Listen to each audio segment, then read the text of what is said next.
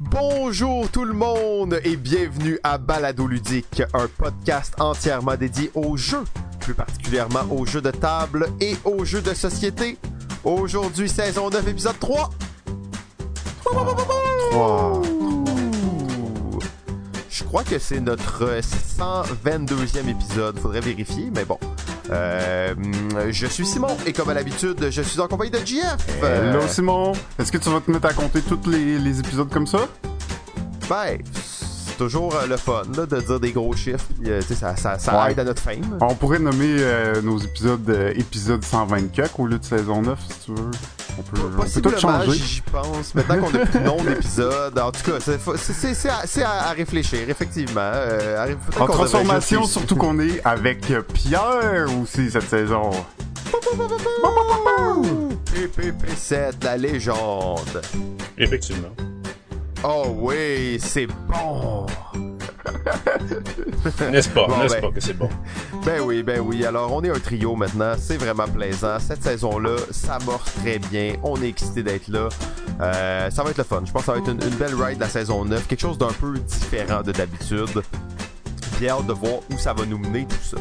Ah, absolument, en fait, euh, de faire autant de recherches, euh, ça nous amène à des, des sujets que j'aurais peut-être pas pensé parler.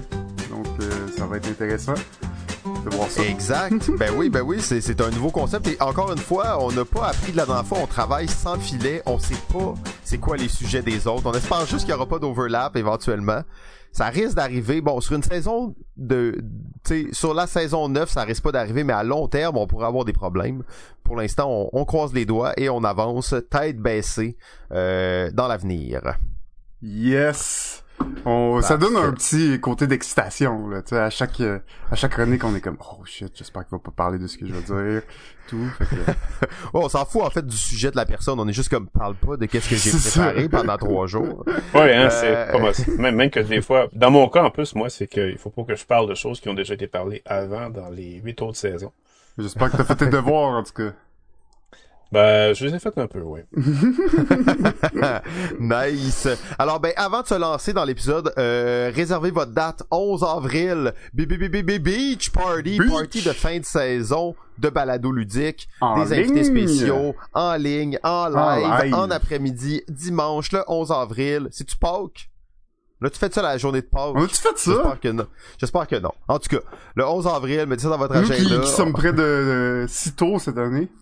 Ben ouais, c'est ça. En fait, on a tout fait pour pas que ça tombe une journée d'une game du Canadien, mais finalement, on a mis ça à la journée de Pâques. En tout cas, je sais pas si Ah non, c'est c'est, dimanche d'avant Pâques, c'est dimanche. Ah, ok, ok, On est correct.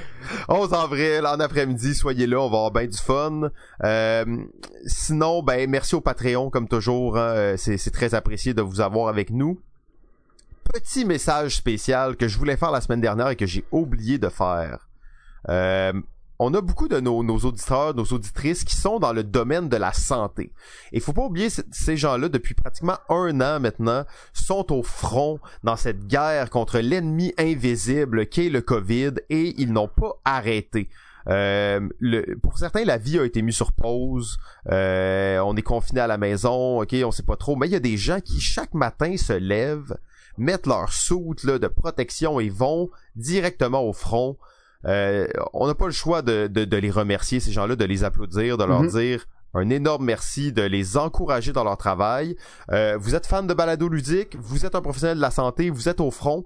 Écrivez-nous un petit message euh, sur Facebook ou euh, autre plateforme et ça va nous faire plaisir de parler de vous euh, dans l'émission. Vous allez être notre héros de la semaine. Ou Partagez votre semaine. histoire et euh, donc on qu'on sache là, ce qui se passe avec avec ces gens-là. Nous, on est content quand même de pouvoir continuer à à vous divertir, hein? Nous, euh, Exact. Au moins, nous, on peut continuer à le faire à la maison euh, comme avant.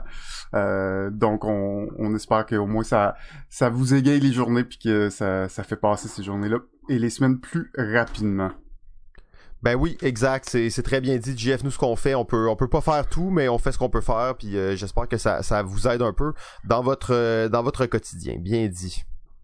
Euh, on va se lancer sans plus tarder, en fait, avec les manchettes. Et là, c'est, là, on paraît pas bien. On essaie de pas parler trop d'actualité parce qu'on se dit si quelqu'un pogne cet épisode-là dans cinq ans, ben, euh, l'actualité a pas vraiment rapport. Mais on n'a pas Comme- le choix de mentionner. Comme tu dis, c'est toujours le premier épisode de quelqu'un. C'est toujours le premier épisode de quelqu'un. C'est votre premier épisode. Enjoy the ride. Bienvenue à bord de la nation balado ludique.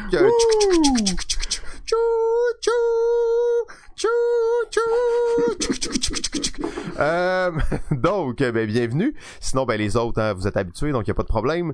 Euh, mais quand même, ça serait fou de passer à côté de cette nouvelle. En ce moment, c'est Montréal Joue qui se passe. En fait, c'est la fin de Montréal Joue. Au moment où cet épisode, cet épisode-là va sortir, il restera que trois jours. J'espère que vous en aurez profité. Euh, Montréal Joue, bon, c'est un gros, gros festival à Montréal chaque année qui euh, est autant bah, autour du, du, jeu de société que du jeu que du jeu de, du jeu de rôle. Euh, et là, il y a beaucoup, une énorme programmation en ligne, plein d'activités, plein de choses intéressantes. Donc euh, vraiment à ne pas manquer, il reste quelques jours il y a des streams euh, en direct, il y a des jeux en ligne, il y a des quiz, il y a des des, euh, ateliers, des conférences, plein de choses vraiment intéressantes. montrealjoue.ca, allez voir ça, il reste quelques jours seulement. Encore là, c'est le genre de choses qu'on aurait voulu parler la semaine dernière, mais bon, qu'est-ce que vous voulez? Des fois on oublie. Donc on va en profiter pour en glisser un mot maintenant. D'ailleurs, Pierre, je te lance la balle au bon parce que je crois que ton sujet, euh, ta manchette du jour, traite d'une des activités que les gens vont pouvoir faire dans Montréal Joue et même après Montréal Joue. Ouais, ben en fait, euh, c'était pas exactement là-dessus que je me dirigeais, mais puisque tu m'invites à le faire, euh, on va le faire. Euh, on va prendre la balle au bon.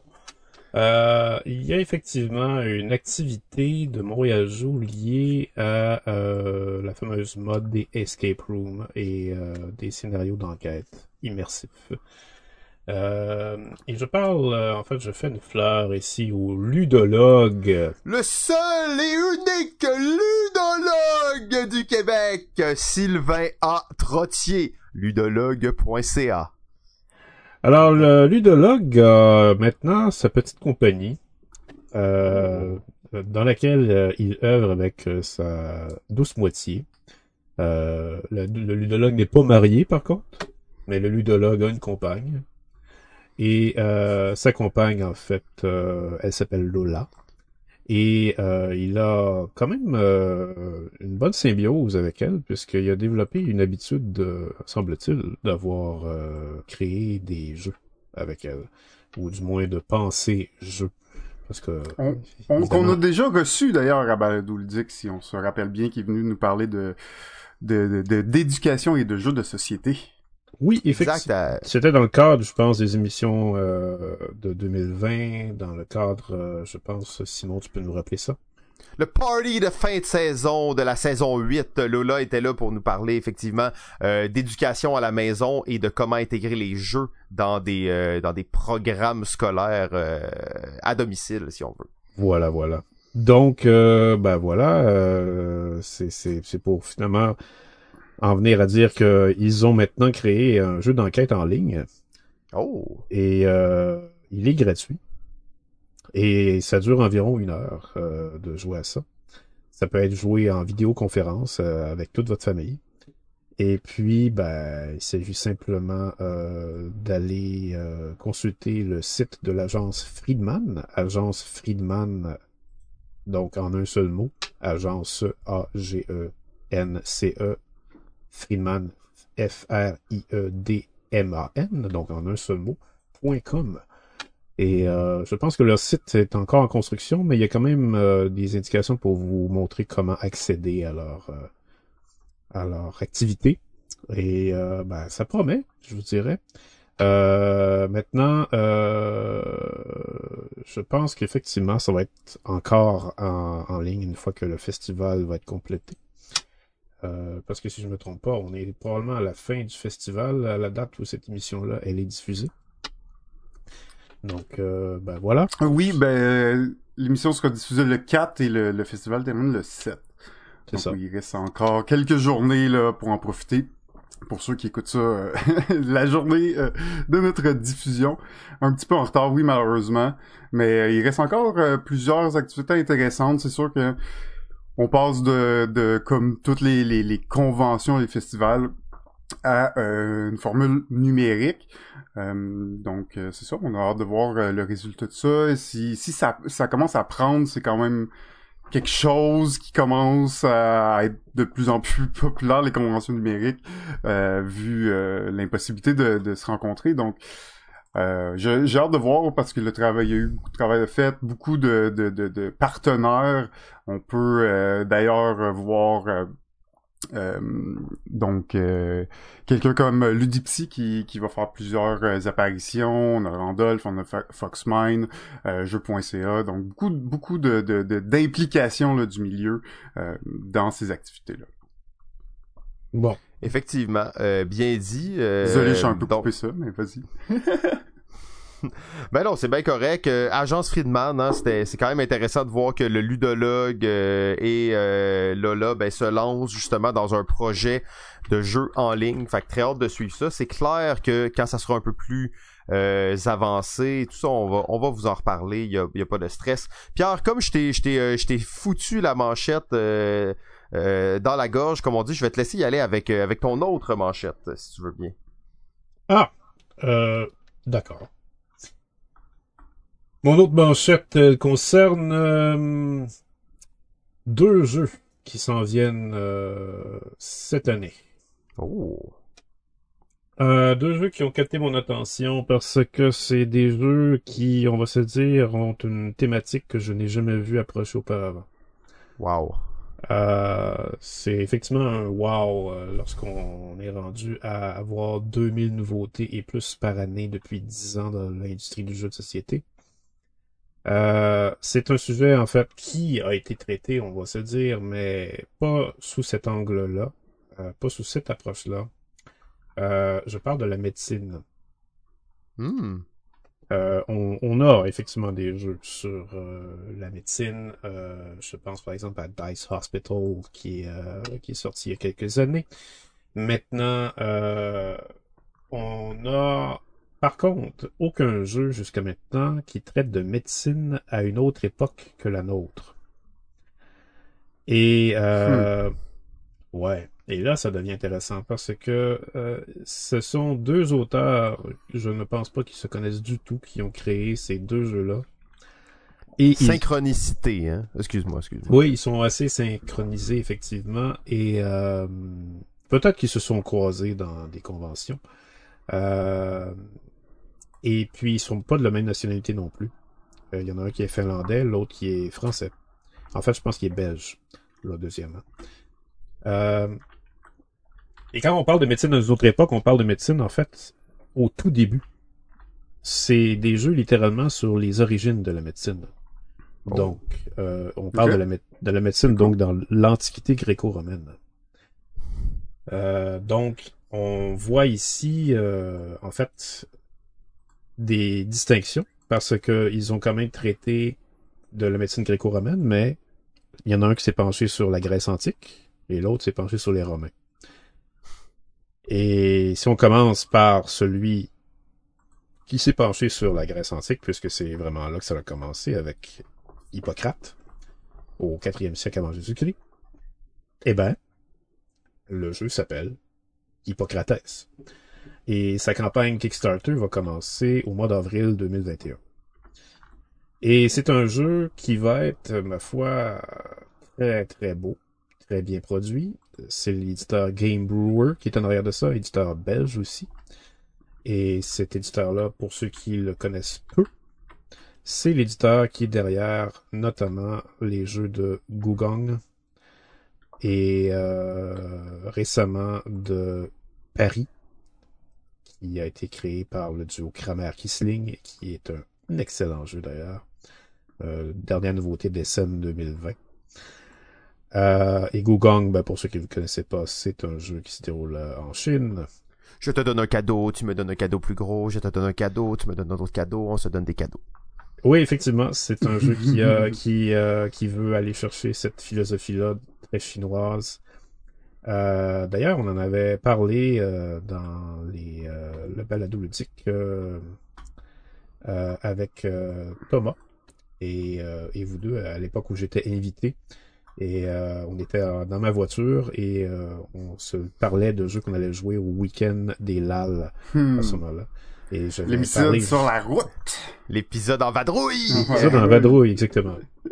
Donc, Salut à Ludo, le gars en vadrouille, notre collaborateur français. Ça fait longtemps qu'on n'a pas eu de ses nouvelles, mais on espère que tu vas bien. On te suit sur Yes. Facebook. Euh, je sais que t'es un, t'es un grand fan de toutes les conventions et tout ça en ce moment. Tu peux pas y assister, mais on pense à toi, euh, qui est un spécialiste du podcast de jeux de société et il les fait tous dans sa voiture. Bon, ben, salut à toi, Ludo le gars. Et, hum, ben, pour revenir à Hippocrates, donc, euh, il va avoir, euh, semble-t-il, d'après l'image, juste l'image de la boîte, euh, affiche déjà la qualité graphique et euh, matérielle impeccable de cet, ce- cet éditeur belge qui est vraiment dans les hauts standards de la production. L'auteur derrière ce jeu-là, c'est Alain Orban. Pour ceux qui ne connaissent pas Alain Orban, c'est l'auteur qui fait partie du trio qui a fait des gros succès chez un autre éditeur belge, Pearl Games, qui a notamment fait euh, 3 et Black Angel et Tournée. Hmm. Et euh, bon, euh, en fait, chaque jeu que Pearl Games a commis jusqu'à maintenant a quand même eu un succès. S'il n'a pas été un gros succès, ça a été un succès quand même considérable. Euh, et c'est pour cause parce que ce trio d'auteurs ont tous vraiment une, une tête forte pour créer des mécaniques de jeu. Alain Orban, lui, sa, sa spécialité, c'est les dés. Euh, mais pas seulement, mais c'est quand même euh, la, fameuse mécanique de dés qui est maintenant utilisée dans plusieurs jeux de, dés, puisqu'ils sont à la mode. La, fameuse mécanique de dés, vous prenez euh, des dés qui sont sur une face, par exemple le dé, un dé sur la face 6, qui va montrer la face 6. Et là, vous faites une action pour prendre le dé et le tourner à l'envers, et là, vous allez utiliser la face en dessous. Donc, Mhm. alors, cette fameuse mécanique-là, c'est M. Orban qui l'a mis au monde et maintenant, euh, c'est une mécanique qui est quand même assez utilisée. Euh, il avait d'ailleurs gagné euh, le, plateau d'or euh, il y a 12 ans, je crois, ou 13 ans. Si c'est Ah pas, ouais. ou si c'est pas Oh. 11 ans. Oui, il s'était inscrit au plateau d'or il, y a, il y a vraiment plus de 10 ans. Et il avait mis cette mécanique-là, à, je pense, c'est la première fois que je la voyais, dans son jeu qu'il avait gagné. Euh, et puis, ben, euh, dans le fond, son Hippocrate va prêter forcément de, des rudiments de la médecine grecque, mais en fait, ce qui va se passer, c'est qu'on va être euh, des, premiers médecins qui vont succéder à Hippocrate, le fondateur de la médecine moderne, et qui vont simplement passer à travers cinq phases par round, qui vont être au nombre de quatre finalement. Et ces cinq phases-là vont refléter qu'est-ce que c'est finalement de traiter des patients dans un hôpital grec antique.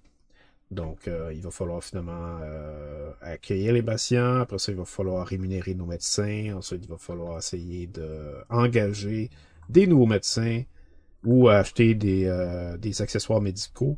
Ensuite, il va falloir traiter les patients. Et ensuite, il va falloir faire les points de victoire à cause de la notoriété de notre cabinet de médecine. Euh, on n'en dit pas plus vraiment sur les mécaniques, euh, à part du fait que ça va être un jeu qui va impliquer des enchères, qui va impliquer aussi des, euh, des objets à, à collectionner en série pour faire des points, des placements de tuiles, mais euh, sinon ça se limite à ça. Et pour le deuxième jeu, eh ben, Ah, Une chance qu'il en disait pas beaucoup, hein, là-dessus. Ben ouais, hein. Chance qu'il y en a juste deux, en tout cas. La prochaine fois que je tends la balle à Pierre pour une petite manchette, je vais savoir comment. Ben ouais, c'est ça, ça, ça t'appre- ça t'apprendra. Moi, ma, ma, ma manchette était supposée être plus courte que ça. Euh, donc, le, deuxième jeu, ben, comme je l'ai dit, c'est la romantique. Donc, c'est l'autre médecin de l'Antiquité qui est devenu célèbre, Galien.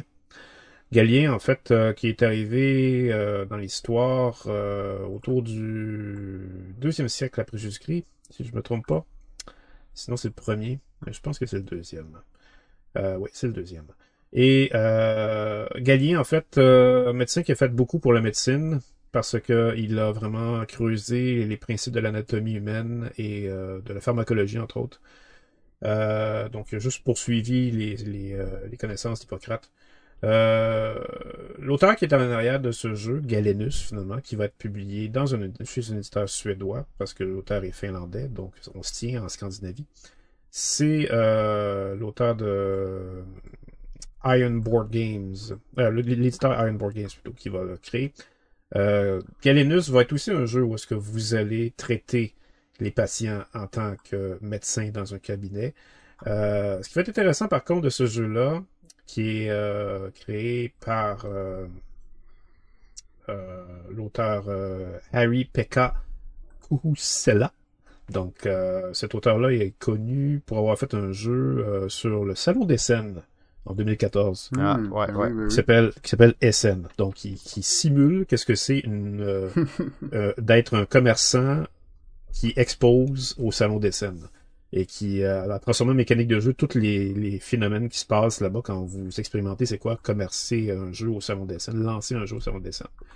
C'est Euh, méta. hein.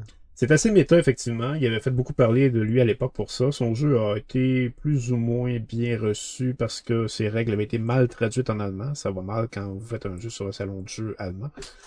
Euh, mais ses mécaniques étaient quand même bien thématisées. euh, on l'avait remarqué pour ça. Là, ça risque d'aller beaucoup mieux parce que euh, Monsieur Kuhusella, lorsqu'il fait pas des jeux, il est médecin de profession Ah, en. Finlande. Donc, euh, il tombe euh, pile poil sur son sujet quand il a fait son jeu.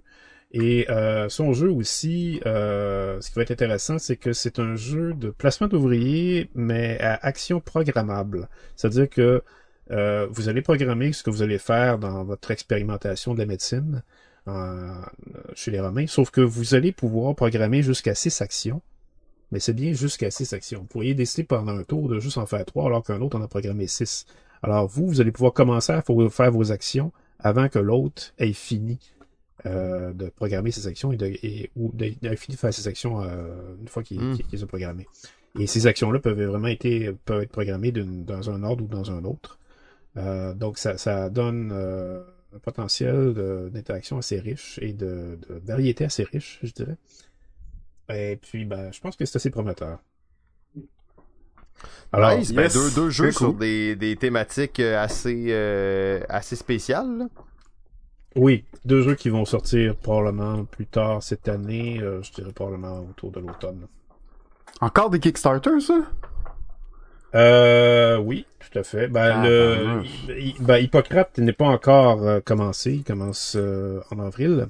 Mais euh, Galenus, par contre, euh, je pense que c'est déjà commencé, si c'est pas terminé d'ailleurs. Pierre s'est rendu le spécialiste Ben ouais. En fait. Je, on se- je m'attendais pas à ça, mais là, on Il est tombé euh, dans le rabbit hole. il est rendu là, hein? Non, Il est non, en rendu fait, là. pas. Je suis tombé dans le rabbit hole, mais j'ai pas encore mangé les carottes. Puis, euh, Non, c'est ça, exact. T'es t'es juste, t'es un voyeur dans le rabbit hole. c'est ça, Il fait juste les regarder puis les commenter. Ouais. Du bon côté de la vitre. tout à fait. Euh, ben, ben, en fait, on n'a jamais assez de Pierre, bien entendu, parce que après cette manchette, euh, ma foi délicieuse et euh, plus longue que réglementaire, ben, on va tout de suite euh, enchaîner avec la chronique de Pierre. Yes! Quelle délicieuse surprise. Euh, ça va très bien, effectivement. On est, on est encore une fois bien connecté parce que ma chronique fait suite euh, à ma manchette. oh, ouais. Quel hasard. Quel hasard. Est-ce qu'on est prêt ou on n'est pas prêt cette saison-ci? Des vrais pros, des vrais pros. Ma chronique parle d'un autre auteur de jeu. Il va publier chez Game Brewers aussi. euh, cette année. Il a déjà publié chez Game Brewers. Donc, euh, le- l'éditeur belge qui va faire Hippocrate. Euh, son nouveau jeu qui s'en vient s'appelle Stroganov. Strogonoff. Stroganov. Et euh, Stroganov euh, fait référence aux Russes. Et ça fait référence à une famille de marchands russes du Hmm. 19e Ben siècle, oui, ben oui. Spécialisés euh, dans ce qu'on appelle communément au Québec les coureurs des bois. Ah. Donc, euh, les Russes ont eu leur coureur des bois, comme vous pouvez vous imaginer, comme au Québec, parce que comme au Québec et Canada, euh, la Russie, c'est énorme, c'est nordique, et c'est plein d'animaux à fourrure. Mhm. Alors, les Russes en ont profité et ils ont aussi su exploiter ça à fond, tout particulièrement chez une famille de riches marchands du 19e siècle qui faisaient affaire avec les tsars pour faire fortune. Euh, les Stroganov. Vous allez incarner des membres de la famille Stroganov dans ce jeu, qui est de monsieur Andreas Stedding. C'est sur lui que je me penche, l'auteur de Gugong, justement. Euh, pourquoi je me penche sur Andreas Stedding? Parce que c'est son année, je dirais, euh, avec Stroganov, mais aussi parce que dernièrement, tout dernièrement, on parle beaucoup de lui aussi parce que l'édition anniversaire de son chef-d'œuvre Ansa Teutonica est sortie Mhm. et fait beaucoup parler aussi. Euh, Anira Steding, c'est un auteur euh, allemand que je trouve sous-estimé parce que on parle euh, toujours de Rosenberg, de Stefan Feld, d'Alexander Pfister, mais d'après moi, Steding est aussi grand que ces noms-là, sinon peut-être à certains égards plus. Euh, la raison pour ça, ben, c'est que euh, ben, il y en a plusieurs. La première étant que c'est un auteur qui n'est pas là depuis hier. C'est un auteur que les gens qui nous écoutent peut-être découvrent à peine à cause de Google. Ils ont joué euh, il y a quelques années, peut-être deux, trois ans. Euh, et qui suivent les actualités ludiques qui vont peut-être vouloir jouer à Strogonoff parce que ça s'annonce comme étant très prometteur comme jeu. Mais c'est aussi un auteur qui a fait des jeux depuis 1994. Donc, euh, Ah ouais. Avec. Hispania. avec Hispania, exactement. Euh, Ulsa Teutonica, à vrai dire, c'est son chef-d'œuvre, mais c'est un chef-d'œuvre qui a abouti après 15 ans de création de jeu. Ah, moi je pensais que c'était comme un de ses premiers jeux dans ma tête, là, mais ok, c'était vraiment euh, après beaucoup de travail. Là. Oui, oui, c'est un auteur de jeu qui, euh, qui est comme le vin. Il est vraiment, euh, c'est un auteur de jeu qui vraiment gagne à être connu à mesure que vous jouez à ses jeux à travers son évolution ludique parce que il, il ne fait que s'améliorer d'un jeu à l'autre. Euh, ses premiers jeux, déjà, par contre, ses premiers jeux, même s'ils étaient moins bien fignolés que ces derniers, déjà, on voyait un talent très prometteur euh, chez cet homme historien de formation, comme je le suis d'ailleurs. C'est peut-être pour ça que je suis très sensible à lui. Euh, c'est peut-être pour ça aussi que c'est probablement mon auteur de jeu préféré chez les Allemands. C'est euh, un homme qui euh, attachait énormément d'importance au thème de son jeu, euh, comparativement à tous les autres Allemands d'il y a 20 ans, où le thème, euh, franchement, euh, c'était vraiment très secondaire. Euh, la plupart du temps. Pour Stedding, euh, ça a toujours été important parce qu'il attachait l'importance à l'histoire, donc il fallait qu'il attache l'importance à ce qu'il faisait dans ses jeux quand il voulait attacher une thématique historique à ses jeux. Et il faisait toujours ça. Il attachait toujours des thématiques historiques à ses jeux. Son thème de prédilection, d'ailleurs, c'est les marchands. Euh, il a son Hansa Teutonica, dans le fond, ça traite de la Hanse euh, teutonique, dans le fond, comme le titre le dit, c'est une ligue de marchands, ça, de l'Allemagne du Nord, qui euh, ont vraiment fait fortune vers le milieu du Moyen Âge, de partir du milieu du Moyen Âge jusque, je dirais, à la fin de la Renaissance. Et euh, donc, je dirais des années 1100 jusqu'aux années 1600.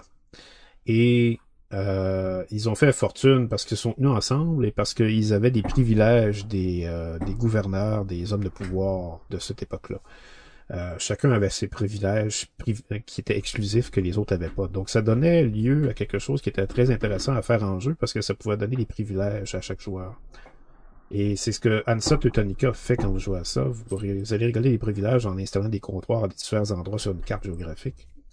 Euh, mais c'est pas que ça, en fait. Il y a aussi, c'est aussi insté- intéressé à la Hanse Teutonique, à la, la Ligue des Marchands, dans un autre jeu qu'il avait publié en 2004, que Jean-François a joué d'ailleurs. Koges. Koji. Et, euh, ou Koge en fait qu'on qu'on dit habituellement et euh, Koge ça fait référence au nom du bateau qu'on utilisait dans la mer euh, dans la mer Adriatique Euh, pas la mer Adriatique excusez-moi la, la la mer Baltique euh, qui euh, finalement est une mer au-dessus de l'Allemagne et qui euh, qui va donner lieu à un théâtre de bateaux marchands qui vont vraiment profiter des villes de Russie, de Scandinavie, de l'Allemagne du Nord.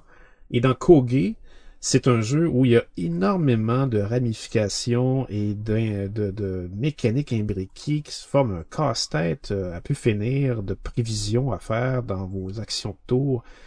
Euh, C'est un jeu qui mériterait forcément une réédition, mais avec évidemment beaucoup de fignolage pour le rendre plus euh, fluide.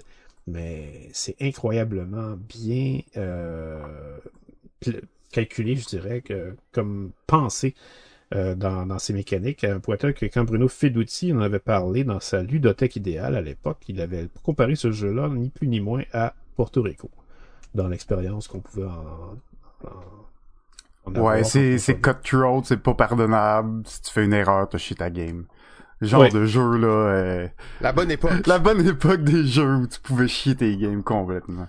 Exact. Et, euh, et il faut vraiment y aller à fond pour pour pour pour, euh, pour éviter ça. Euh, ayant ensuite, ben, il y a, écoute, il y, a- il y en a fait tellement d'autres. Euh, ses, ses premiers jeux, Monsieur Stedding, c'était des jeux inspirés de Britannia. Britannia, qui est un gros Mm. monstre de jeu de guerre de 1986. euh, et euh, pourquoi il était inspiré par Britannia? Parce qu'il avait été frappé par ce jeu-là, qui était, on va se dire, euh, assez révolutionnaire. C'est le premier Même à ce jour, hein, il y a peu de comparables pour, pour ce jeu-là. là. Ben, à vrai dire, il, il a eu des successeurs depuis. Euh, Britannia, c'est ni plus ni moins que le père spirituel des jeux comme History of the World, Vinci, et le plus connu de tous, Small World. Ouais, Small World, mais il y a quelque chose d'autre dans le côté historique de Britannia est tellement fort que Oui, ben c'est ça, exactement. C'est probablement pour ça que Stedding a toujours attaché de l'importance au thème dans ses jeux. Euh, le script hein, de Britannia, c'est comme tu sens l'histoire se dérouler sous tes yeux. là. Bon, on sent tellement que le jeu nous oblige quasiment à respecter l'histoire, sinon il nous pénalise. Exact. Euh, mais c'est un jeu qui nous fait vivre l'histoire de l'Angleterre de l'époque romaine jusqu'à jusqu'à je pense euh, 19e siècle Euh, ou peut-être fin du Moyen Âge. Mais bref, euh, on incarne plusieurs peuples dans euh, dans Britannia et euh, on, on fait des points en faisant ce que les peuples ont fait dans l'histoire de, de l'Angleterre. Euh, c'est la même chose que Small World que vous allez dire, parce que si vous connaissez Small World, on incarne des peuples dans Small World qui vont être en déclin éventuellement pour faire des points puis faire place à un autre peuple qu'on va incarner. Euh, Stedding a fait ses, ses expériences avec ça, avec Hispania et Italia, euh, 94 et 2006, respectivement, des jeux qui euh, ont voulu transposer les mécaniques de Britannia dans d'autres pays. Euh, et il a fait aussi un- une autre euh, une autre expérimentation plus proche de Small World et de Vinci qui s'appelle Heart of Africa. Excellent jeu, mais tellement, tellement bâclé dans son édition qu'il en a perdu des plumes. C'est un exemple assez frappant quand vous voulez avoir un mauvais exemple d'édition. Ça, c'est un exemple très frappant parce que les règles sont mal traduites, euh, pas cohérentes. Il y a des choses qui sont pas du tout en lien avec ce qu'on voit sur le plateau et ce qu'on met en exemple dans les règles. Euh, il y a des tuiles d'événements là-dedans qui vont avoir des choses que on, finalement on comprend pas parce que ça n'a pas été expliqué de la même façon dans les règles. Mais quand on réussit à défricher tout ça puis qu'on comprend toute la chose, Heart of Africa, il est plus ni moins qu'un Small World pour les gamers. Euh, avant que Small World sorte. Donc, euh, deux ans avant que World sorte, en 2004. Et euh, ça reflète euh, l'exploration du continent africain. Donc, les, les explorateurs du continent africain comme Jonathan Livingstone, par exemple, au 19e siècle, et, et la rencontre des explorateurs avec les peuplades de l'Afrique et l'exploitation finalement des ressources de l'Afrique. Et euh, c'est très très fort comme jeu. Euh, en fait, d'ailleurs, il y y a un système de combat là-dedans qui est comme Sight euh, et qui est comme Dune. Ouais, comme Dune, effectivement. Et puis, il y a aussi euh, des, des résultats de combat qui sont comme euh, Small World. Donc, euh, on, on- prend des, on peut attaquer des peuplades neutrales, on peut attaquer aussi des peuplades des autres joueurs, et après ça, ben, les peuplades vont se retirer dans des territoires qui valent des points. Mais là, ce qu'on peut faire là-dedans, c'est qu'aussi on peut changer la valeur des territoires. Euh, ce qu'il n'y a pas dans Small World. Euh, il y a d'autres choses aussi que je pourrais dire dans Heart of Africa, mais euh, bon, ce n'est que ça. euh, c'est juste pour vous montrer finalement le, génie de Stedding qui est, à l'œuvre. Stedding aussi, d'ailleurs, puisqu'il était en avance sur Small World, je vous dirais aussi qu'il est en avance sur, je vous l'ai dit, Sight, mais il est encore plus en avance sur Sight que simplement la mécanique de combat. Stedding a littéralement inventé une chose que vous voyez maintenant dans tous les jeux de société, ben pas toutes, mais il y a, il y a plusieurs jeux de société de gestion de ressources maintenant que vous voyez qui vont toujours être tentés d'avoir cette euh, ce principe-là parce que c'est c'est juste brillant comme principe. C'est le plateau avec ressources qui sont posées sur le plateau et qui vous libèrent des avantages lorsque vous prenez la ressource du plateau et que vous la transférez sur le plateau central. C'est vrai? C'est tout à fait vrai. Oh. Les plateaux comme ça, on pensait que ça apparaissait avec Scythe et Terra Mystica. Terra, For- Terra Mystica, ouais. Mais le premier jeu qu'il a fait, c'est Ansa Teutonica. Hmm. Et euh, c'est pour rien que Ansa Teutonica a fait un buzz euh, en 2009 et qu'il est maintenant dans son édition anniversaire aujourd'hui. Euh, donc, euh, je pourrais vous en dire encore. Je pourrais même vous parler de mon jeu que j'affectionne le plus de Monsieur Stedding, qui est un jeu que personne connaît. qu'on n'a même pas vu, qu'on n'a même pas vu dans, dans ma caverne. Euh, le jeu que je, que je favorise c'est euh, le, c'est un jeu de course. C'est un jeu de course, mais qui n'est pas un jeu de course en même temps. Euh, c'est un jeu de course qui va aussi mêler du whisky. Et euh, Quoi? Oui, oui. Euh, en fait, euh, c'est une prémisse assez intéressante. Euh, Ça se déroule au 18e siècle. Les Anglais ont conquis les Écossais et ils leur imposent de la taxe sur du whisky. Et là, les Écossais qui peuvent pas se passer de whisky vont commencer à vouloir trouver des moyens de faire de la contrebande de whisky. Et là, ce qui va se passer, eh ben, ils vont faire une course pour respecter une espèce de tradition. Et ils vont ensuite faire, euh, ils vont essayer de prendre des bouteilles de whisky dans cette course, dans cette course-là, et ils vont essayer de les vendre dans des pubs sur le chemin de la course. Donc, euh, ça s'appelle en fait Mhm. euh, Scottish Highland Whisky Race, le titre, tout simplement. Mais c'est un jeu où est-ce que vous avancez dans la course en faisant des enchères à point fermé. Et le nombre de cubes que vous allez mettre aux enchères, c'est le nombre de cases que vous allez avancer, sauf pour les cases qui sont occupées par les autres joueurs. Si par exemple vous avez une case qui a deux autres joueurs sur une case, cette case-là va vous coûter deux cubes de plus, parce qu'il y a deux joueurs dessus. Alors vous devez prévoir combien de cubes Hmm. vous allez mettre aux enchères pour avancer, mais en plus, vous devez prévoir le nombre de cubes que vous allez payer quand vous allez avancer pour être premier à aller à la course à la fin, parce que si vous arrivez à la course à la fin, vous allez faire des points bonus. Vous allez pas gagner, vous allez faire des points bonus. Mais vous devez prévoir le nombre de cubes que vous allez dépenser dans vos enchères pour être en premier, mais aussi pour payer ceux que vous allez dépasser. Alors, ceux qui sont en avant de la course, eux, quand ils font leurs enchères, ils doivent prévoir ceux qui peuvent les dépasser aussi. Parce que une fois que, s'il y en a un qui est en arrière de vous dans la course, puis qui a misé plus haut, puis qui avance, puis qui vous dépasse, vous, après ça, votre mise que vous avez mis, vous devez l'avoir prévu qui était là avant avant de vous. Donc, euh, ça, c'est assez intéressant. Puis il y a aussi, en plus, un Anglais qui fait la course, qui est un joueur neutre, qui, lui, s'y arrive à la fin, avant tout le monde, ben là, quand vous arrivez à la fin, vous perdez des points bonus au lieu de vous d'en gagner. Fait que, aussitôt qu'il arrive à la fin, vous voulez plus arriver à la fin. Vous voulez être le dernier joueur qui arrive. Et ça, c'est à part, Ah, nice. c'est à part des tuiles spéciales que vous pouvez ramasser pendant la, la partie aussi, qui, qui sont des bouteilles de whisky que vous buvez, qui vous donnent des pouvoirs spéciaux. C'est, euh, c'est le jeu le plus flyé de Steading, mais c'est vraiment... Ouais, ça a l'air un peu déjanté, là, justement. Oui, mais c'est c'est c'est c'est juste un très très très bien. C'est pas évidemment son jeu le plus raffiné, mais c'est absolument un petit bijou à découvrir. Ouais, le plateau est vraiment simple, c'est une track, t'avances dessus, mais euh, oui, les Oui, mécaniques euh, semblent intéressantes, ouais, c'est ça. Oui, l'éditeur évidemment, euh, JKLM est un éditeur qui faisait, on va se dire, des éditeurs, des éditions de prototypes et non pas des éditions professionnelles. C'est un tout petit éditeur euh, anglais, ça qui il avait pas beaucoup, beaucoup de budget à l'époque, ça, il pouvait s'en permettre parce que les standards de production n'étaient pas comme aujourd'hui. Mais les premiers jeux de Steading étaient sortis, euh, en fait, les premiers succès de Steading, ce qui a vraiment fait découvrir Steading, c'était chez JKLM. Koge d'ailleurs était là aussi. Ouais, ils ont tous un peu le même style euh, vieillot. Nice, ben merci Pierre de nous avoir euh, présenté cet auteur. Ouais. Euh, effectivement, C'est- j'avoue que c'est pas un auteur qu'on entend souvent parler. Non. Là. Puis euh, ben comme tu dis, c'est vrai qu'il a l'air de revenir un peu au goût du jour. Là. Oui. Ouais, puis euh, Stroganov, euh, très, euh, je suis très intrigué, là, je... Ça, ça a pas l'air d'une édition un peu bâclée Non, en fait. c'est ça. Ça a l'air euh, de qualité excessivement supérieure. Là. Oui, oui, oui. euh, on parle en fait euh, d'une production qui frôle euh, la production de Sight, en fait. Dans ses graphismes, dans son matériel. Ah ouais. Même la, la Ouais. page couverture, je trouvais qu'il y avait un petit côté site, là, mais on n'est pas dans le côté, mettons, sci-fi ou euh, Non, post-apo, là. On est vraiment plus dans un côté réalistique, mais euh, peut-être aussi euh, influence Charterstone, mais en plus réaliste, encore une fois, moins cartoonish. Très joli. euh, probablement, oui. Probablement. très Il joli. y a... Mais c'est très, effectivement, c'est très joli, puis c'est très... C'est très savant aussi comme, euh, comme euh, amalgame de mécanique, euh, de ce que j'ai vu, en tout cas. Ça m'a l'air, euh, encore une fois, d'un coup de circuit pour Stelling.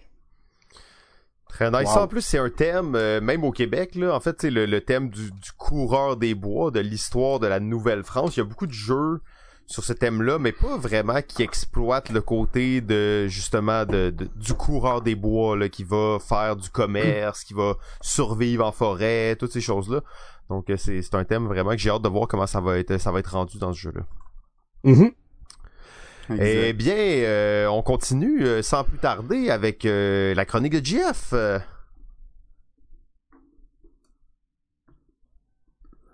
Oh oui, oh oui, aujourd'hui, vous savez, nous, à quel point à Balade Ludique, nous aimons les projets Kickstarter, même que Pierre, maintenant, ne, ne, fait que ça. Regardez les Kickstarter, il a oublié c'est quoi la vraie industrie et tout, puis il est complètement absorbé par ça.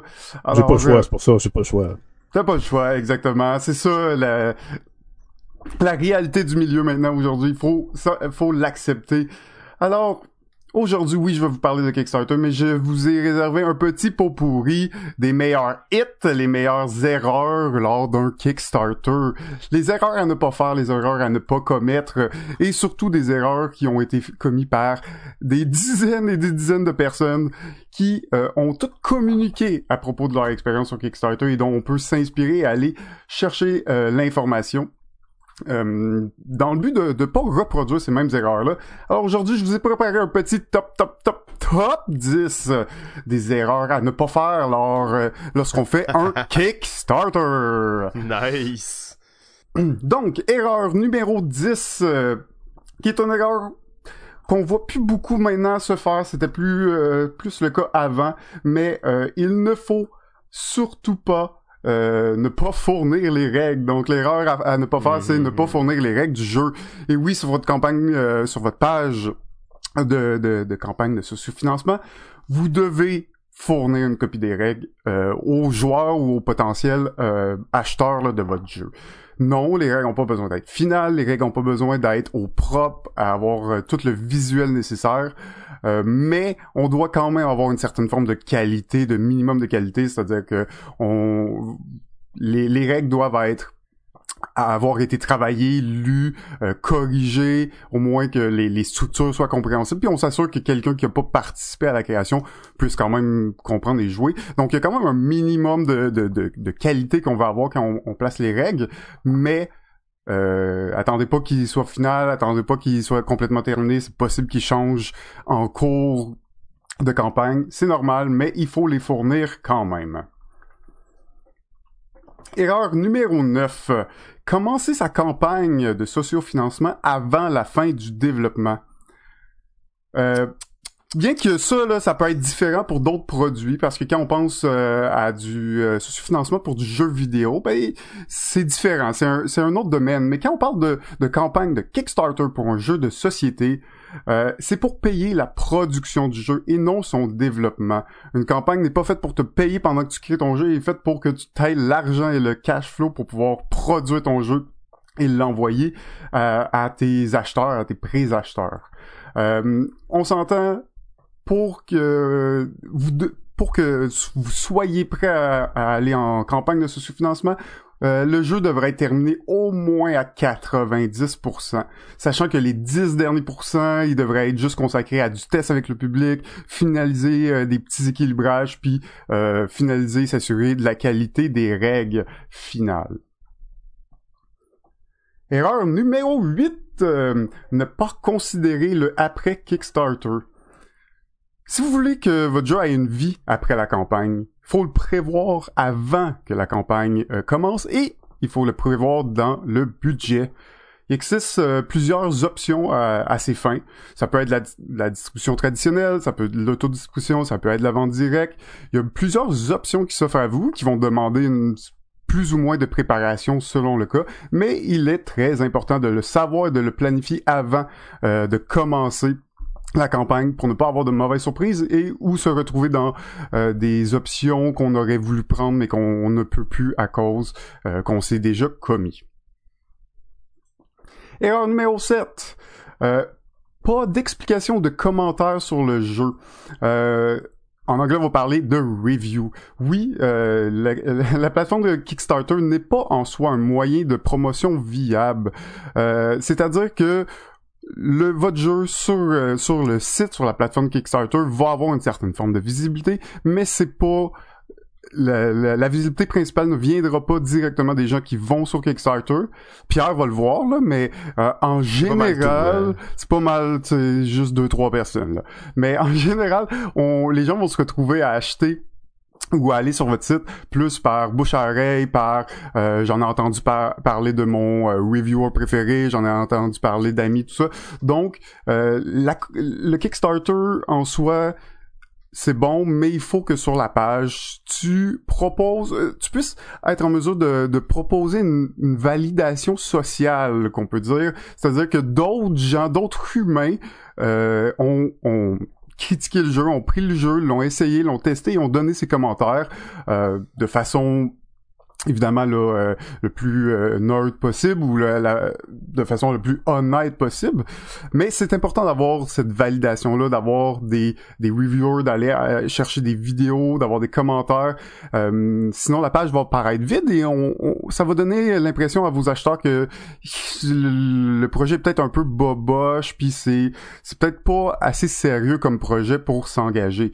Si ton projet si tu demandes 500 pièces bah c'est pas trop grave, mais sinon, euh, en haut de ça, est des commentaires.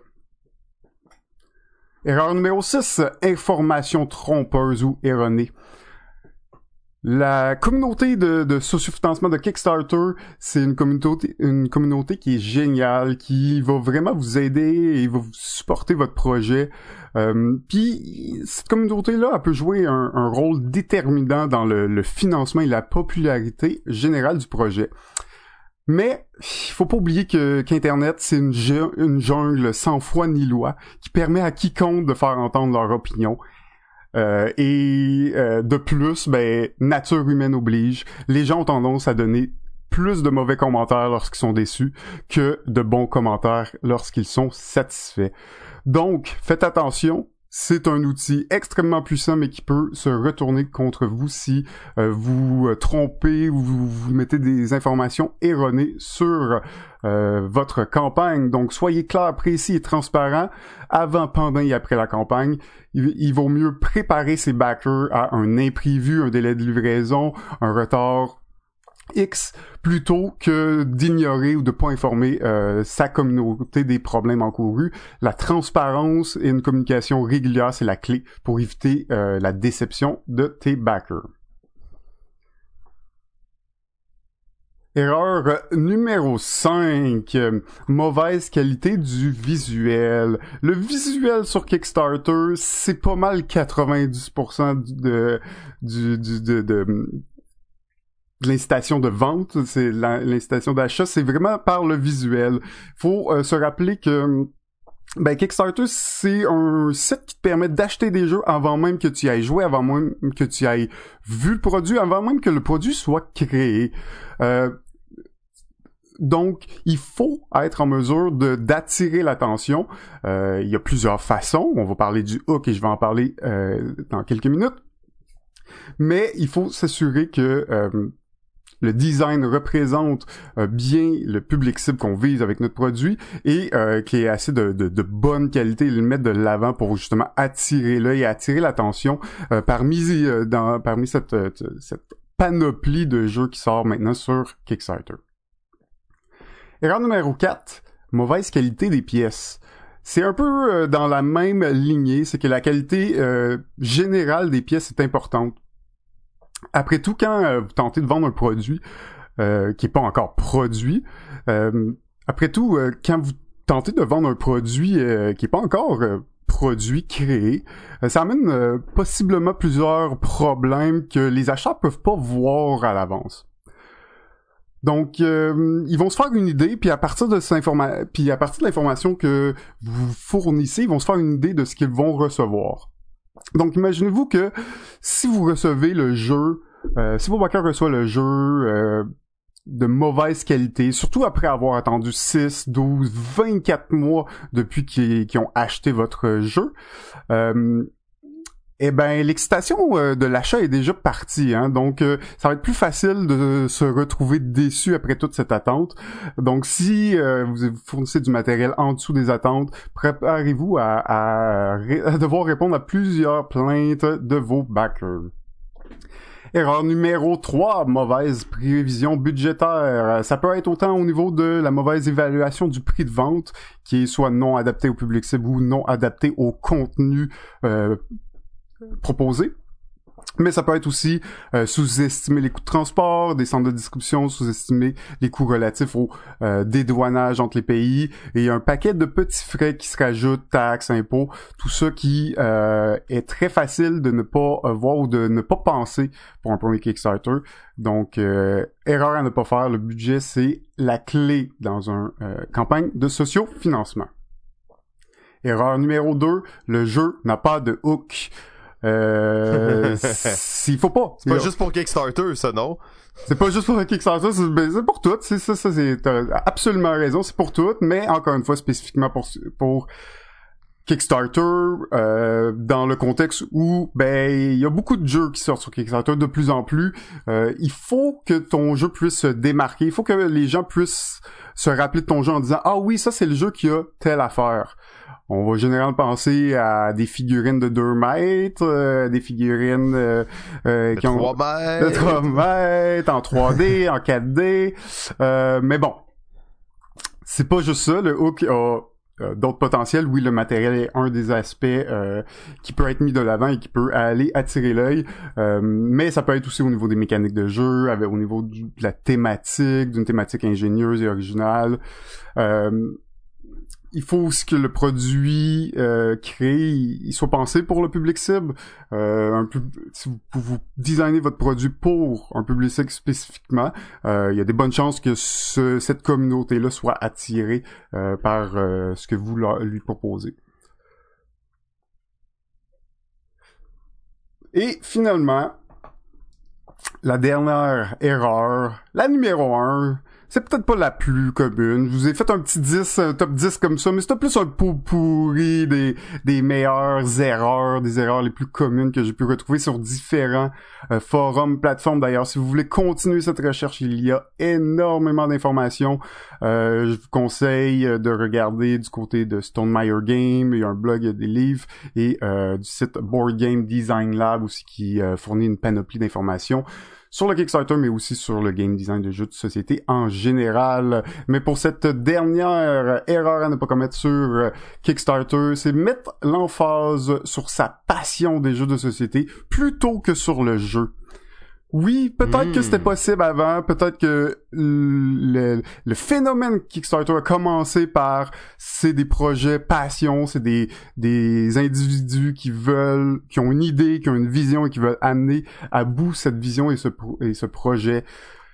Malheureusement, il faut se rappeler que de nos jours, ben Kickstarter c'est aussi une plateforme qui vend des jeux de grosses compagnies établies depuis longtemps, comme Cool Mini or Not, euh, qui ont haussé le niveau de qualité euh, des jeux, du game design, des, euh, du, des composantes, mais aussi du professionnalisme général attendu par les backers.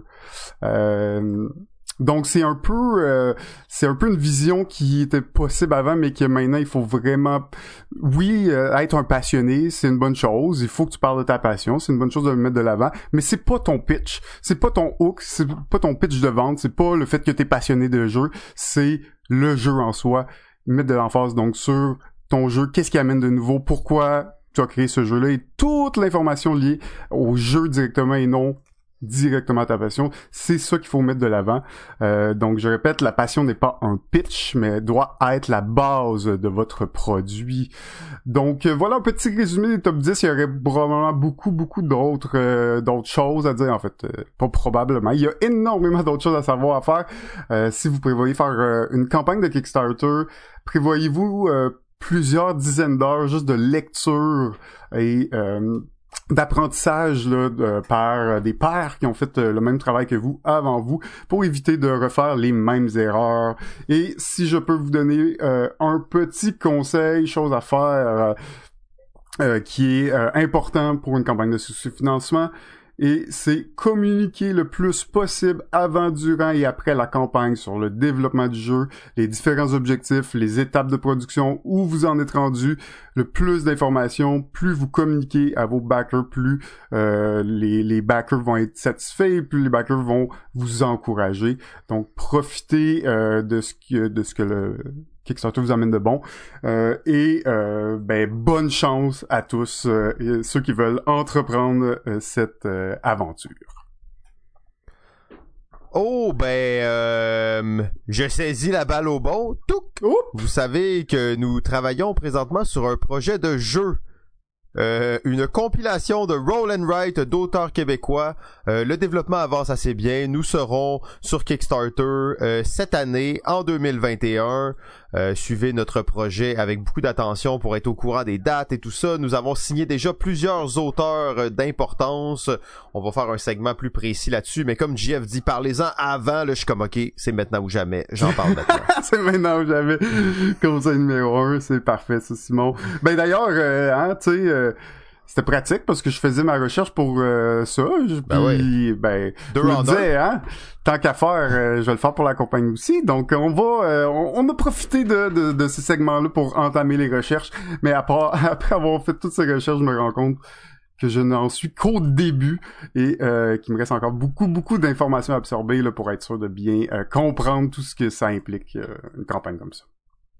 Ouais, ben on n'est plus à l'époque où, euh, tu sais, en 2014, là, les gens se pointaient, il y avait une bonne idée de jeu sur Kickstarter, ils faisaient un Kickstarter, euh, ils voulaient 15 000, 12 000, ok, ils arrivaient à, à financer le jeu, puis euh, c'était pas des professionnels, ils avaient pas fait ces recherches-là, ils arrivaient à le faire, mais maintenant on n'est plus là, là. Ça, ça Kickstarter, c'est plus quelque chose qui est en marge de l'industrie, là. C'est quelque chose qu'il faut accepter comme faisant vraiment partie de l'industrie. D'ailleurs, maintenant, il y a des, des, éditeurs très bien établis qui utilisent quand même Kickstarter comme outil de marketing mhm. et de précommande, là. Euh, Mais c'est un outil beaucoup, beaucoup moins indie, si on veut, là, qu'avant. on est plus Les, les, grosses entreprises l'ont, en ont profité, l'ont utilisé, ce qui est correct en soi. C'est un système qui est intéressant de prévente. Mais, euh, c'est ça. L'impact de ça, c'est que ben tu peux plus te présenter comme le petit inventeur du dimanche dans ton sol, il faut t'as, t'as, comme une, une coche de professionnalisme que tu dois atteindre pour avoir des chances de financer ton projet. Exact, bien dit. Puis en fait, j'ai eu tellement peur parce que tu, frôlais mon sujet du prochain épisode tellement là à chaque fois. Puis j'étais comme non, on va pas là, va pas là. c'est, correct, on s'en est sorti. T'as pas été là, parfait. Super. Ben là, c'est à toi, Simon. De quoi tu nous parles dans ta chronique de 7000 mots aujourd'hui? Euh, non, non, ça c'est la prochaine. Ah, la prochaine. Aujourd'hui, c'est ouais, ouais, aujourd'hui c'est la, petite chronique. Ben la petite chronique. Je vais essayer de faire ça vite parce qu'on approche de la fin. Alors, euh, je me lance sans plus tarder.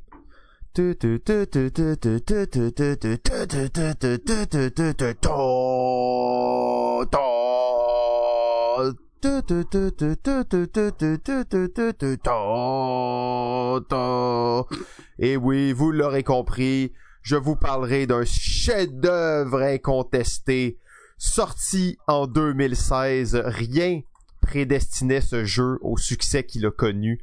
Euh, je me souviens encore quand on a découvert ce jeu-là justement au fameux lac à l'épaule ludique à cette fin de semaine mythique où on a joué plusieurs parties. Euh, je dois être autour de 100 parties de ce jeu. Il a détrôné tous les concurrents qui étaient dans ma liste de jeux favoris.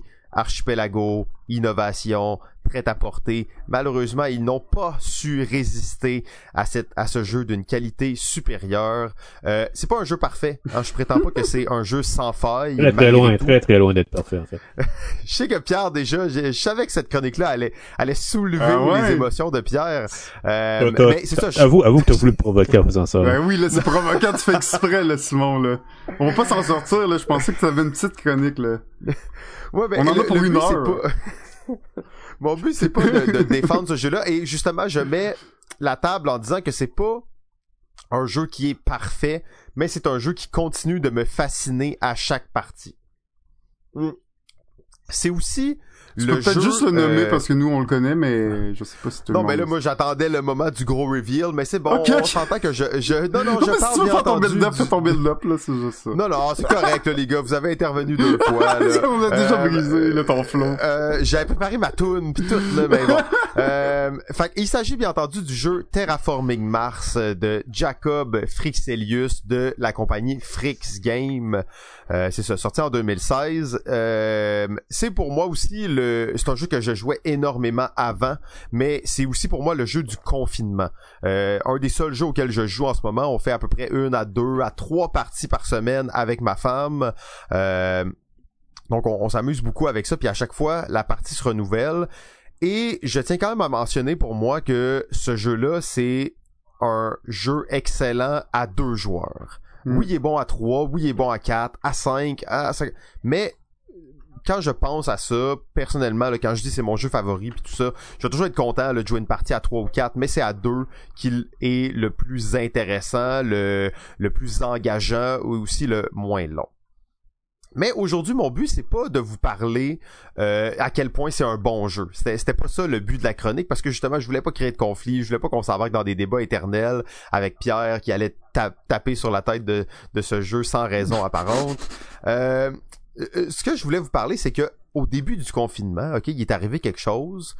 Terraforming Mars sur Kickstarter, Ultra Mega Complete Deluxe Box toutes les extensions, les visuels revus, les tuiles en 3D, la méga boîte, bang bang, tout le kit, 500 piastres.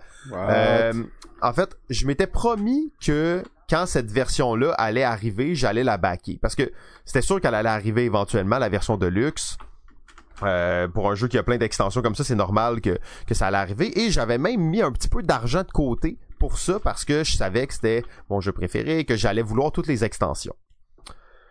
Puis là, je vois ça, 500 pièces début du confinement. Je perds ma job pratiquement. Je suis comme, ah, j'ai mes petites économies. Est-ce que je vais les user pour ça? En réflexion constante, le fait qu'il était en anglais seulement a joué euh, pour beaucoup euh, parce que comme je vous dis c'est un jeu que je joue beaucoup avec ma femme que je joue beaucoup avec des amis aussi puis euh, oui il y en a que ça leur dérange pas en anglais mais c'est toujours un jeu c'est toujours un, une petite coche plus facile en français euh, de le présenter à des nouveaux joueurs donc euh, là il était en anglais il était cher et j'ai j'ai hésité j'ai réfléchi puis en fait finalement tu sais la grosse boîte avec toutes les toutes les tuiles de plastique un peu LED, euh, j'ai pas pu, j'ai pas pu dire, j'ai pas pu me commettre. J'ai dit fuck it, je le fais pas. L'édition de luxe est à l'image du jeu, donc d'un goût visuel un peu douteux. Euh, fait que je l'ai pas fait, mais là, ça m'avait quand même trigger parce que moi, j'attendais ce moment-là. Je me retenais d'acheter les extensions parce que j'attendais la Megabox. Fait que ça veut dire que j'avais pas les extensions en français. J'avais juste une extension, en fait, qui était Hélas et Elysium. Donc, là, j'ai décidé que je voulais les extensions en français de Terraforming Mars. Une quête mythique que j'ai entrepris au début du confinement. Avant d'aller plus loin, je vais juste faire une petite parenthèse sur euh, ma, vision des extensions dans le monde du jeu de société. La plupart du temps, je dois vous dire, je suis pas un fan des jeux d'extension. Euh, je trouve que souvent ça alourdit juste un peu trop le jeu, fait que tu peux pas le présenter à des nouveaux joueurs avec l'extension, mais là bon, faut que tu enlèves l'extension pour jouer, puis là, tout a joué avec l'extension, fait que ça crée une espèce de, paradigme bizarre dans le jeu. Et euh, le le reste du temps, j'ai comme l'impression que les extensions, ça sert juste à corriger des défauts de base qui sont dans le jeu, euh, ce qui est encore pire. Donc j'ai tendance à me tenir très loin des extensions. La plupart des jeux, je n'ai pas les extensions pour, sauf les jeux que je joue beaucoup avec les mêmes personnes. Et euh, mais Terraforming, c'est un jeu tellement euh, qui est tellement cher à mon cœur que je voulais vraiment avoir toutes les extensions. Surtout que j'aimais l'idée que les frères Fixielus, quand ils ont sorti Terraforming Mars, ils savaient déjà qu'il allait avoir cinq extensions. Il y avait un grand plan pour créer l'un des jeux les plus ambitieux qui soit, sans que ça soit un putain de jeu de campagne narrative comme, euh, comme ils se font tous maintenant. Donc, ma quête pour les extensions, je décide de pas kickstarter le jeu et je me dis parfait, je vais aller trouver les extensions en français. Euh, un, un mardi après-midi, bien tranquille, je finis une séance d'escalade. Juste à côté de la place d'escalade, il y a un magasin de jeux de société. Je m'en vais là. Avez-vous des extensions de Terraforming Mars en français? Euh, ah oui, il nous reste Venus is Next, une copie en français. Parfait, je l'achète. Bang, un jeu d'enfant. On était lancé dans la quête ultime. J'ai passé le reste de cette journée de midi à 5 heures du soir à appeler une trentaine de boutiques dans la région de Montréal pour me faire dire que en français c'est sold out partout, c'est out of print. J'ai acheté la dernière copie qui existait sur la rive sud de Montréal et Montréal d'une extension de, de, de Terraforming Mars en français par hasard comme ça. Donc finalement ça allait être une tâche vraiment complexe. Euh, je me lance dans, cette recherche et là je trouve un groupe de gens sur Facebook qui font des commandes sur Philibert en France en groupe pour importer des jeux. Euh, bon, ok, c'est parfait. Je check les extensions. Il y en a quelques-unes de disponibles. Ok, je m'inscris là, mais je suis comme pas sûr. En même temps, je pense à mon frère. Mon frère est en Suisse au même moment. Euh, il travaille là. Je lui écris. Je dis, hey, penses-tu que tu peux trouver ça Il s'en va dans des boutiques de jeux puis il commence à regarder s'il peut trouver ça je lance quelques appels sur Facebook, je mets des annonces, tout ça. Finalement, un gars m'écrit. Un gars m'écrit et me dit j'ai Prologue à vendre. Euh, je l'ai ouvert, j'ai joué deux fois avec, mais euh, finalement je pense pas jouer. Fait que je te le vends le prix que je l'ai payé avec les taxes. Ça, c'est la première fois que ça m'arrive. En fait, déjà, je pourrais faire une chronique là-dessus au complet, à quel point j'étais dégoûté de voir. Je l'ai payé 30 je te le vends 35. J'ai joué juste deux fois avec.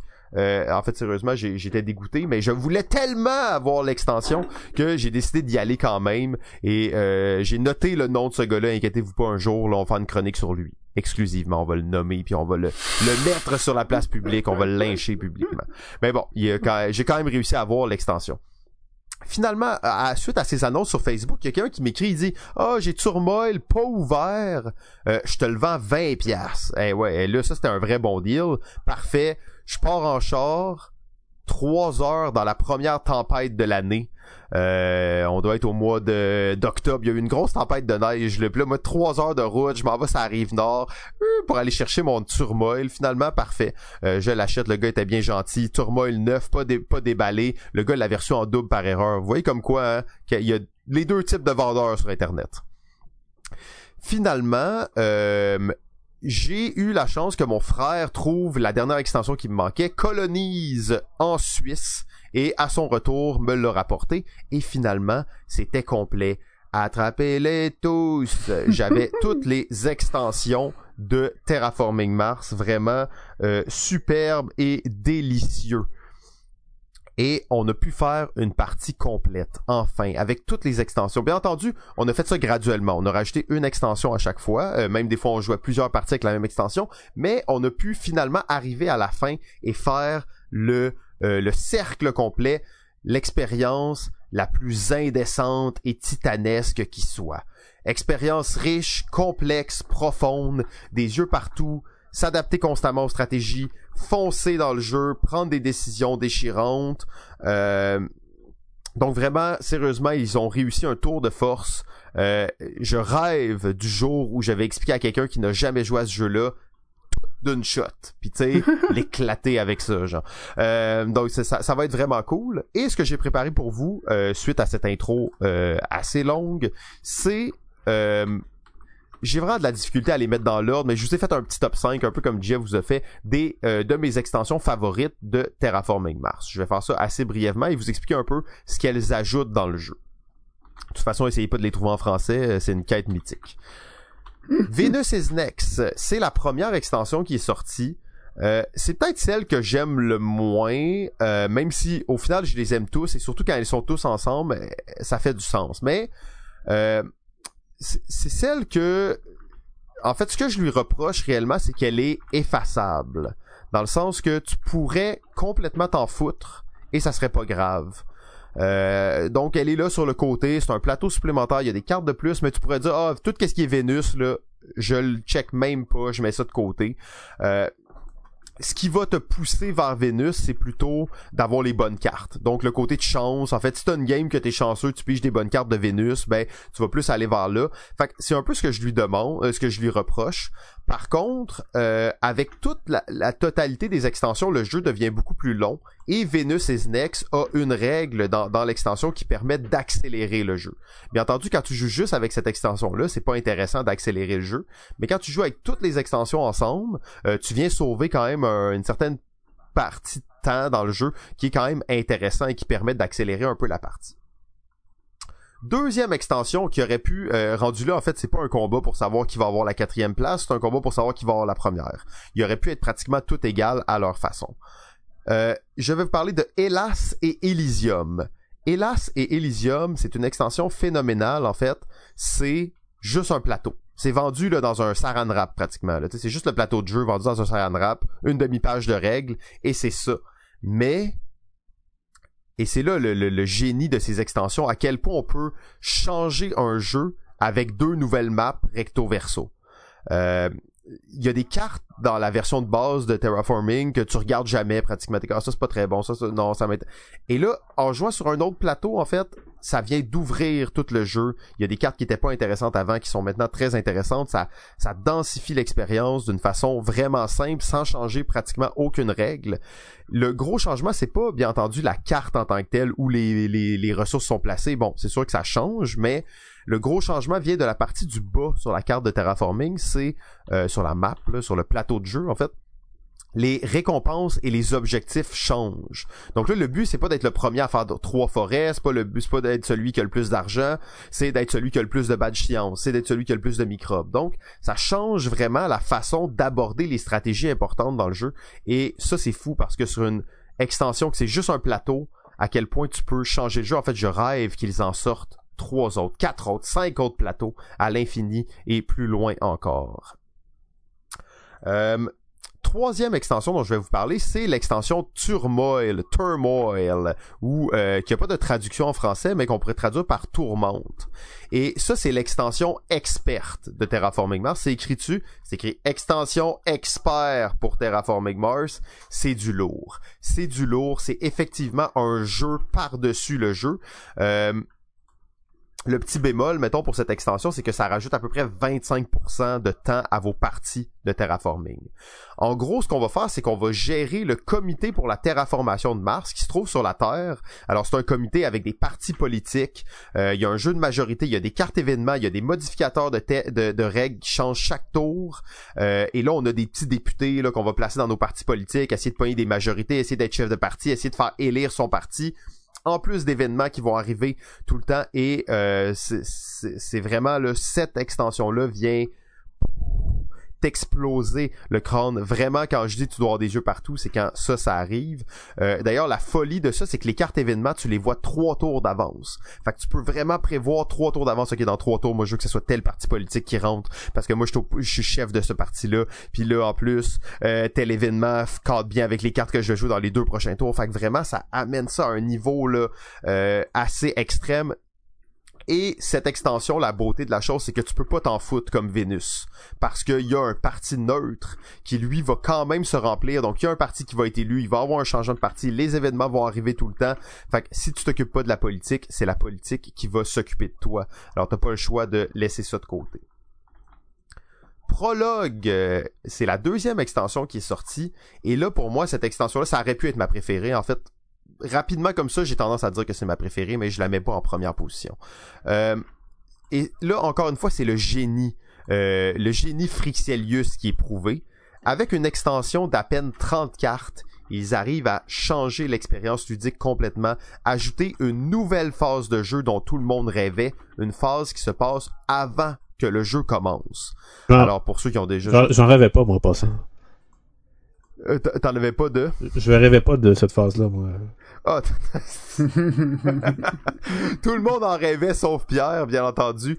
Euh, mais c'est assez assez spectaculaire parce que avec simplement 30 cartes, ils arrivent à changer l'expérience complètement. Vous vous rappelez dans Terraforming au début du jeu, tu reçois euh, tes cartes de corporation, tes cartes de de de de, de jeu, puis là tu choisis celle que tu veux. Mais là tu reçois aussi les cartes prologue. Les cartes prologue, c'est quoi? C'est des cartes euh, vraiment puissantes qui change totalement le début de ta partie. Fait que ça peut dire, toi, tu commences avec 6 de production de cash de plus que les autres. Ou toi, tu commences, tu places un océan puis tu augmentes la température de 2. Toi, tu commences, tu reçois 20 plantes. Là, j'exagère un peu pour vous montrer comment ça change la, la dynamique. Tu reçois 4 cartes comme ça, t'en choisis 2. Et c'est fou parce que... Puis, il y a comme un espèce de côté bizarre parce que ça prend, mettons, 10 minutes des fois avant que le jeu commence parce que là, tout le monde a ses cartes en main puis essaie de faire sa stratégie. Mais ça fait que quand tu commences la partie, t'es déjà aligné sur quelque chose, t'as spécialisé la corporation que t'as choisie, et la partie suivante, ta corporation, même si tu reprends la même, avec les cartes prologues, ça change complètement le début du jeu, et ce début-là va t'enligner pour pratiquement la moitié de la game à, venir, donc c'est vraiment intéressant, et c'est vraiment, tu sens que ton, entreprise, ta corporation, elle est différente d'une partie à l'autre. Un nombre incalculable de combinaisons en rajoutant un deck de seulement 30 cartes. Euh, donc, vous voyez que dans toutes les extensions, il y a deux là, que c'est vraiment mineur, mais ça change énormément de choses. Euh, dernière extension qui est probablement ma préférée, c'est l'extension Colonie. Euh, colonie en fait euh, c'est une extension dans laquelle il y aura des, colonies en fait sur des dans la belt hein, comme diraient les fans d'Expense donc sur des, lunes reculées euh, sur les ceintures d'astéroïdes un peu plus loin dans, l'espace dans, le système solaire. Et tu des petits vaisseaux des petits vaisseaux vraiment cool dans lesquels tu mets ton cube et tu vas aller faire du commerce. Tu vas mettre des colonies sur ces ces, euh, astéroïdes ces, ces, ces lunes là et ensuite tu vas aller commercer avec elles premièrement, est vraiment cool parce que ben, les petits vaisseaux sont, sont vraiment intéressants, mais ça permet d'aller chercher des ressources dans le jeu que tu n'avais aucun moyen pratiquement d'aller chercher avant, comme des cartes, des microbes, des animaux, euh, plus d'argent, euh, augmenter la production de certaines choses que tu pouvais pas faire. Donc il y a vraiment beaucoup de, de possibilités qui n'étaient pas possibles avant. Et à, à la manière de Vénus, dans cette extension, tu peux t'en foutre complètement, comme tu peux jouer avec. Mais tu seras pas désavantagé ou avantagé parce que le coût pour aller investir dans ces colonies-là est quand même assez élevé et pour commercer avec aussi. Donc cet argent-là, tu le mets pas ailleurs, mais ce que tu en retires est intéressant. Euh, ça va dépendre aussi comment les autres joueurs vont le jouer. Il y a une question de timing qui est vraiment bien parce que à chaque tour, les colonies génèrent plus de ressources, mais quand quelqu'un va le chercher, ça ramène euh, le nombre de ressources à zéro et ça continue à monter. Donc vraiment beaucoup de possibilités stratégiques avec ça si c'est joué de la bonne façon. Euh, donc j'ai vraiment beaucoup aimé l'extension colonie. En fait, je dois vous dire la partie que j'ai préférée, c'est celle où toutes les extensions étaient ensemble et c'était absolument, comme j'ai dit plus tôt, indécent et titanesque. Euh, alors j'étais content de vous parler de, de ce jeu que j'affectionne particulièrement et surtout de vous présenter donc les différentes extensions pour Terraforming Mars. Ouais, c'est bon ça, c'est très bon ça, Simon. Euh, parce qu'il y a tellement d'extensions maintenant qui sortent. Euh, c'est bon d'avoir un petit résumé là, de quelqu'un comme toi qui les a toutes essayées et tout euh, pour nous enligner. Peut-être que on n'a pas tout le désir d'acheter toutes les extensions comme toi ou la boîte à 500 pièces, mais au moins d'aller chercher peut-être des extensions qui nous intéressent vraiment ou qui nous, nous passionnent plus particulièrement. Donc c'est un bon petit résumé ça. Merci Simon. Eh ben merci. Puis euh, c'est ça exactement. Il y a des extensions qui, qui valent plus la peine pour certaines personnes. Euh, donc c'est pas exactement pour tout le monde. Je voudrais particulièrement l'extension Tourment, Turmoil. Euh, vous pourriez. En fait, on a joué comme 10 parties sans cette extension-là avec toutes les autres. Euh, puis l'expérience était vraiment intéressante aussi. Le Turmoil, c'est un autre niveau. L'extension experte, c'est vraiment expert. Ouais. Hmm. Très cool. Mais là, la vraie question, c'est... Il est, pour quand, là, l'extension faite pour Pierre, là, pour qu'il il considère que c'est le meilleur? jeu? Ouais. Ben là, Pierre, qu'est-ce que tu penses de tout ça? Là? J'étais, curieux de voir. Je voulais pas partir un gros débat, là, mais... Bah, écoute, euh... moi, j'attends... Quand, quand, quand, quand les extensions de Forge Steel vont sortir, vous allez voir à quel point j'avais raison. Faut savoir que la, fois où on a découvert Terraforming Mars, Pierre nous a dit non non mais les gars Terraforming Mars c'est pas si bon que ça. Forge and Steel, ça c'est vraiment bon. Et on a joué une game de Forge and Steel, on l'a fini par politesse. Et au lieu de s'en aller de la convention à 1h du matin comme on était supposé de faire, on a dit OK, on joue une autre game de Terraforming Mars puis on s'en ira après. euh, D'ailleurs, je, sais un peu pourquoi Pierre a, a, une espèce de ressentiment par rapport à Terraforming Mars parce que c'est un jeu qu'il qu'il n'avait pas anticipé. Mmh, ben oui, ça, je comprends. Il l'avait pas vu venir, là, celle-là. Non, il l'avait pas, il l'avait pas calé, mais peu de gens l'avaient calé à, tu sais, nous, on l'a découvert par... Ah, ben, si, vous voulez croire ça, on, peut croire ça. Je peux, je peux vous faire plaisir en vous laissant croire ça, c'est sûr. Ah, il est rendu généreux, ce Pierre, hein, sérieusement. Mais euh, bon, un jour, on fera un véritable débat sur est-ce que Terraforming Mars est un excellent jeu ou le meilleur jeu. Euh, ça sera à voir. C'est incroyable de euh, dire prétends... comme ça. Je, prétends quand même pas que c'est un jeu parfait, un jeu sans faille. Euh, c'est juste que c'est un jeu que j'aime vraiment beaucoup. Et ça adonne que les gens avec qui je joue le plus aiment vraiment beaucoup ce jeu-là aussi. Donc, on le met souvent sur la table, on l'explore, on a essayé tellement de stratégies différentes, tellement de façons de jouer différentes. Euh, avec les extensions, c'est ça qui, qui est la beauté. Toujours, la partie est toujours différente en fait.